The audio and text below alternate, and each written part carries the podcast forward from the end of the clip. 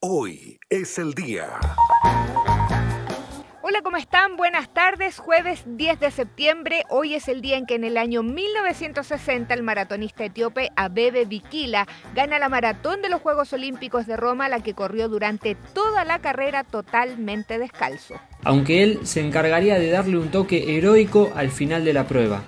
Quería que el mundo supiera que mi país, Etiopía, ha ganado siempre con determinación y heroísmo, dijo Bikila.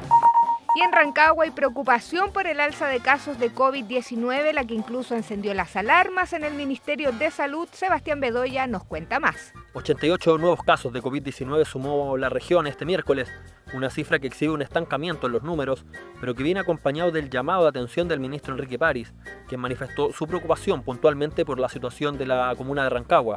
Una preocupación que desde el gobierno fijan en lo que pueda ocurrir durante las próximas fiestas patrias, con un enfático llamado a las personas a respetar las medidas sanitarias para así evitar nuevos brotes en la zona. Y seguimos en el área de la salud porque los funcionarios técnicos del Hospital Regional de Rancagua realizaron manifestaciones exigiendo ser incorporados en el Código Sanitario y dejar así de ser personal de apoyo para que exista un reconocimiento a los estudios previos que deben realizar. Verónica Salgado, presidenta de los técnicos y paramédicos del Hospital Regional, nos explica. Porque pensamos que es justo y necesario que ya no seamos más personal de apoyo en este hospital, sino que cumplamos la labor como corresponde a nuestro título.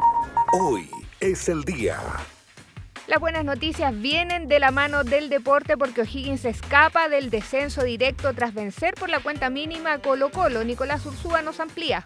Claro, un triunfo revitalizador que tuvo el cuadro de O'Higgins ante Colo Colo ayer en Macul, eh, triunfando por la mínima con gol de Ramón eh, Fernández. Ahora los celestes miran al partido frente a Everton de Viña del Mar el próximo domingo en Rancagua con el objetivo de mantener el buen fútbol y la buena intensidad que mostraron ante el cacique ayer en la región metropolitana.